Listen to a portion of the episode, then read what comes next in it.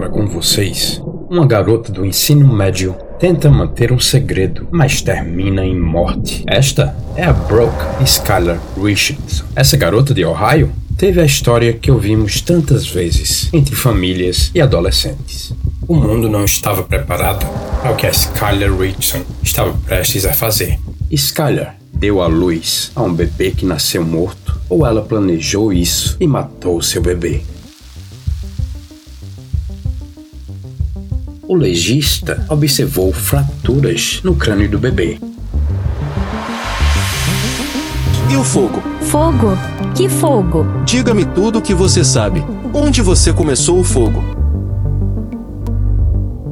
Só quero avisar que alguns dos detalhes discutidos aqui podem ser perturbador. Skylar Richardson, por todos os relatos, ela era uma aluna boa. Ela era bem querida na escola uma líder de torcida, mas, como tantas vezes, as coisas não eram exatamente o que pareciam. Aos 18 anos, Skylar visita seu ginecologista. O médico, depois de examiná-la, chegou para ela e falou: Você está grávida, de oito meses.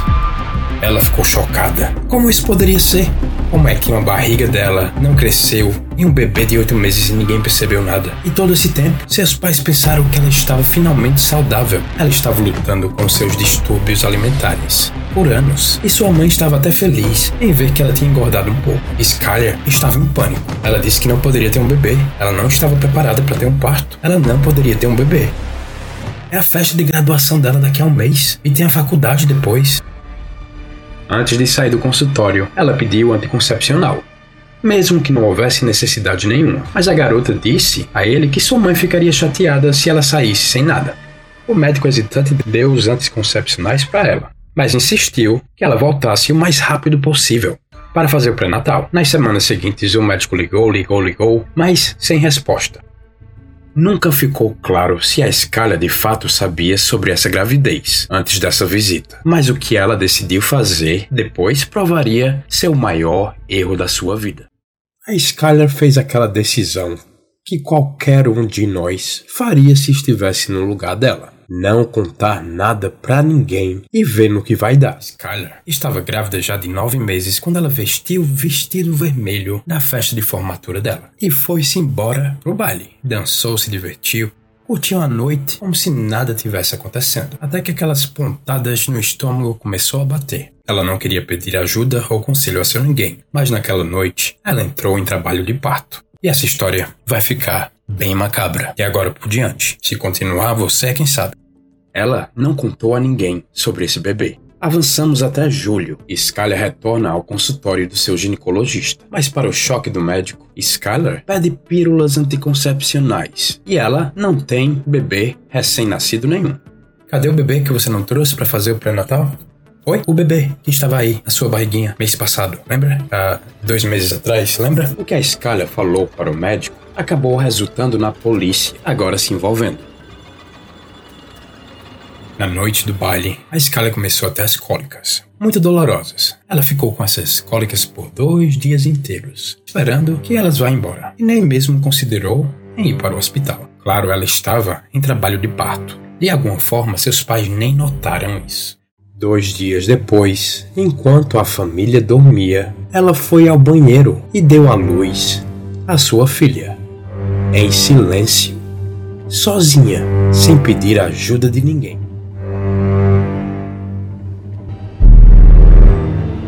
Ela deu o nome para ela de Annabelle, mas para o seu choque, Annabelle não estava respirando. Ela colocou nos seus braços, tentou ver se tinha alguma coisa acontecendo. Não tinha batimento cardíaco, apenas não respirava. Essas informações ela já estava dando na sala de investigação. Ela achou que poderia levar esse segredo para o túmulo. Ou assim ela pensou. A coisa começa a ficar mais macabra aqui. Skyler pegou o corpo de Annabelle e a enterrou no quintal de casa. Skyler poderia ter ligado para o 911, ou pelo menos contado à mãe dela, ou irmão, que era o melhor amigo dela, que ela tinha enterrado o bebê. Qualquer pessoa naquela casa ia dizer que enterrar um bebê recém-nascido em seu jardim parecia assassinato. Para não dizer que talvez Annabelle poderia ter sido salva se tivesse chamado a emergência. Em um ponto durante a entrevista, os pais da Skyler entram na sala, e aí dá para perceber como essa família é. Que eles perguntaram. Acho que eles querem saber se tive algo com a morte dela. E é, você vai para a cadeia. Mas eu não fiz nada. Está nos jornais, está em todo lugar. Os vizinhos já me ligaram. Chris Jorge me ligou e eu sei que ela estava me dizendo que eles estão desenterrando coisas no meu quintal. Você vai estar no noticiário. O que as pessoas vão dizer? Mãe, você deveria me apoiar. Você vai para a cadeia. Pare com isso. Você não vai voltar para casa com a gente. Amor, pare agora. Foi chocante ver sua mãe, que estava mais preocupada com os vizinhos, já que a polícia estava cavando no seu quintal. O pai estava preocupado com a filha. O que a Skyler não sabia é que um exame dos restos mortais da Annabella estava prestes a revelar uma nova pista. Muitas pessoas acham que ela não estava sendo honesta e que ela escondia algo. E o que era especialmente intrigante é o que a Skyler fez após a noite do nascimento, que parece ser tudo menos normal. Ela começa a ir para academia e malhar, correndo na esteira, tirando fotos do seu estômago enviando mensagens de texto para sua mãe, mostrando como ela estava perdendo peso e até mesmo falando sobre como ela iria se livrar daquela barriguinha dela. Em seguida, também foram descobertas as pesquisas na internet. Skyler pesquisou como me livrar de um bebê ao saber de sua gravidez. Brooke Skyler era uma adolescente de Ohio que disse à polícia que ela engravidou, escondeu isso de sua família e amigos. Em seguida, deu à luz sozinha dentro do banheiro da sua casa enquanto a família dormia. Ela disse à polícia que o bebê nasceu morto, mas algo mais aconteceu. No primeiro interrogatório que a Skyler deu aos detetives em julho de 2017, ela foi para casa como uma pessoa livre. Seis dias depois, eles a interrogam novamente. Dessa vez, eles dizem que tem novas evidências. O legista observou fraturas no crânio do bebê, mas que não sabia se aquilo tinha acontecido antes ou depois da morte. Vou ser honesto aqui. Sabemos que houve muito mais do que você nos falou. Eu sei que isso é uma situação terrível. Era tarde demais para fazer um aborto. Eu acho que você quer dar sua filha o enterro adequado, mas a fim de fazer isso precisamos saber tudo. É possível que ela talvez tenha respirado um pouco? Talvez, talvez eu tenha apertado muito, eu não sei. Mas eu não matei. Eu não matei ela. Na perícia também foi revelado algo como uma asfixia de compressão direta. É como se ela tivesse pego a criança e tivesse apertado tanto que a criança não pudesse respirar podendo até quebrar os ossos. E o fogo? Fogo? Que fogo? Diga-me tudo o que você sabe. Onde você começou o fogo? Não, não, não sei nada de fogo. Isso eu tenho certeza.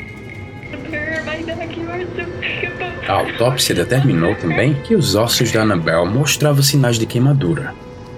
Um detetive de homicídios escreveu que a Skylar supostamente usou um isqueiro para colocar fogo no seu bebê. As chamas chegaram até o peito do bebê antes da Skyler ter apagado o fogo. Enquanto a Skyler primeiro negou, ela negou aquela pergunta 17 vezes, mas depois foram revelados detalhes que ela não tinha compartilhado na primeira entrevista. Minha filha, conte-nos o que aconteceu, disse o pai dela, de acordo com a transcrição. Tentei cremar o bebê, falou a Skyler.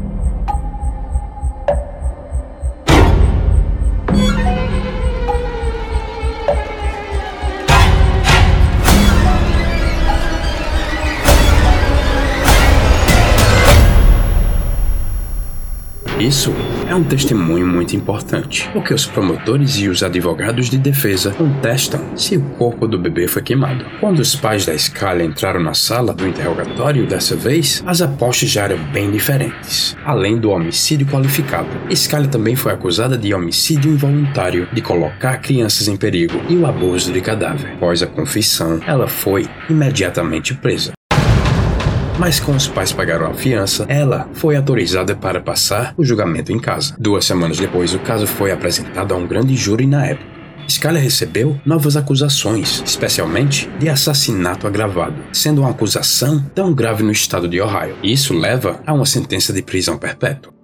Seu julgamento começou de 3 de setembro de 2019. Enquanto a acusação aparentemente tinha fortes evidências, as rachaduras no caso começou a aparecer. Na primeira entrevista com a polícia, ela está compreensivelmente muito assustada. O detetive, tenente John Fain, até tentou ajudar dando uma medida de conforto para essa pessoa, que tinha passado por algo terrível. A segunda entrevista foi de certa forma meio perturbadora o que aquela detetive estava fazendo, indo lá segurando sua mão, mostrando apoio, encaminhando a menina a admitir que o bebê nasceu vivo, tentando entender entender como a mãe seria, o quanto honesta ela iria passar 17 vezes a menina negando que queimou o corpo do bebê. Não pôde haver uma descoberta na ameaça infantil ou assassinato para este assunto, se não sabiam que a criança estava de fato morta. Se a criança nasceu já morta, não pode haver assassinato. Houve também um monte de erros que pode ter ajudado a derrubar a qualidade do caso. Quando os restos esqueléticos do bebê foram encontrados, era inconclusivo se o corpo havia sido queimado as evidências de queimadura acabaram não sendo corretas, concretas, como os investigadores a interrogaram inicialmente pensaram. Os advogados de defesa acreditam que ela falsamente admitiu ter queimado o corpo depois que a polícia a quebrou durante o interrogatório. Quando o processo de decomposição começa, você vai ter esse tipo de manifestações, enevadas ou queimaduras na superfície dos ossos, que poderia dar a aparência de ter sido queimados. O grupo legista finalmente determinou que não podiam dizer se a menina estava viva ou morta quando nasceu. Não poderiam dizer mais do que isso. Seria especulativo, porque você não pode dizer se a criança foi sufocada até a morte. Você não pode dizer se a criança foi estrangulada até a morte. A equipe de defesa argumentou que a polícia manipulou a confissão falsa. Acrescentou a isso que o Scott Richardson, o pai, testemunhou ele nunca foi informado que as conversas da família naquela sala estavam sendo gravadas. Ele foi avisado que a Skyler não precisava de um advogado. E ele acreditava que a polícia mentiu para eles o tempo todo. Dessa forma, seguindo esse conceito de coerção de uma menina inocente e ingênua, com testemunhos de amigos e famílias falando quanto boa essa menina era, as declarações sobre os transtornos de personalidade dependente que a Skyler tinha e os problemas de saúde como a bulimia causaram o impacto que deveriam. Isso fez com que o júri e o juiz sentisse pena da menina. A sentença, o júri, no caso da Skyler, encontram a réu Brooke Skyler Richardson inocente do crime de homicídio qualificado. No final, após quatro horas de deliberações, o júri absolveu Skyler das acusações mais graves, mas eles a condenaram por abuso grosseiro de um cadáver. Ia ser muito difícil obter uma condenação por assassinato agravado, quando os peritos médicos todos testemunharam que eles não podiam determinar a causa da morte, porque o corpo estava muito decomposto. Ela foi sentenciada a três anos que ela poderia ficar em casa. A condicional da Skyler acabou dois anos antes por ser um crime de baixo nível. Ela não tinha antecedentes criminais e estava empregada e estava fazendo faculdade. A Skyler saiu do tribunal como uma mulher livre, mas ela é uma criminosa condenada e ela nunca será capaz de escapar do que aconteceu. Por isso que é muito importante pais mostrarem o quanto ambos filhos e apoiá-los, porque isso claramente foi uma menina assustada, com medo da mãe principalmente e da imagem que eles queriam passar para o público. Acabou fazendo todo o contrário. Ela tentou procurar emprego por mais de 40 lugares que recusaram. Podemos nunca realmente saber como o bebê Annabelle morreu, mas o que podemos fazer é ter a certeza que esse caso seja uma maneira de evitar que isso aconteça no futuro. Isso é tudo que eu tenho por hoje. Tenha uma boa noite e cuidado por aí.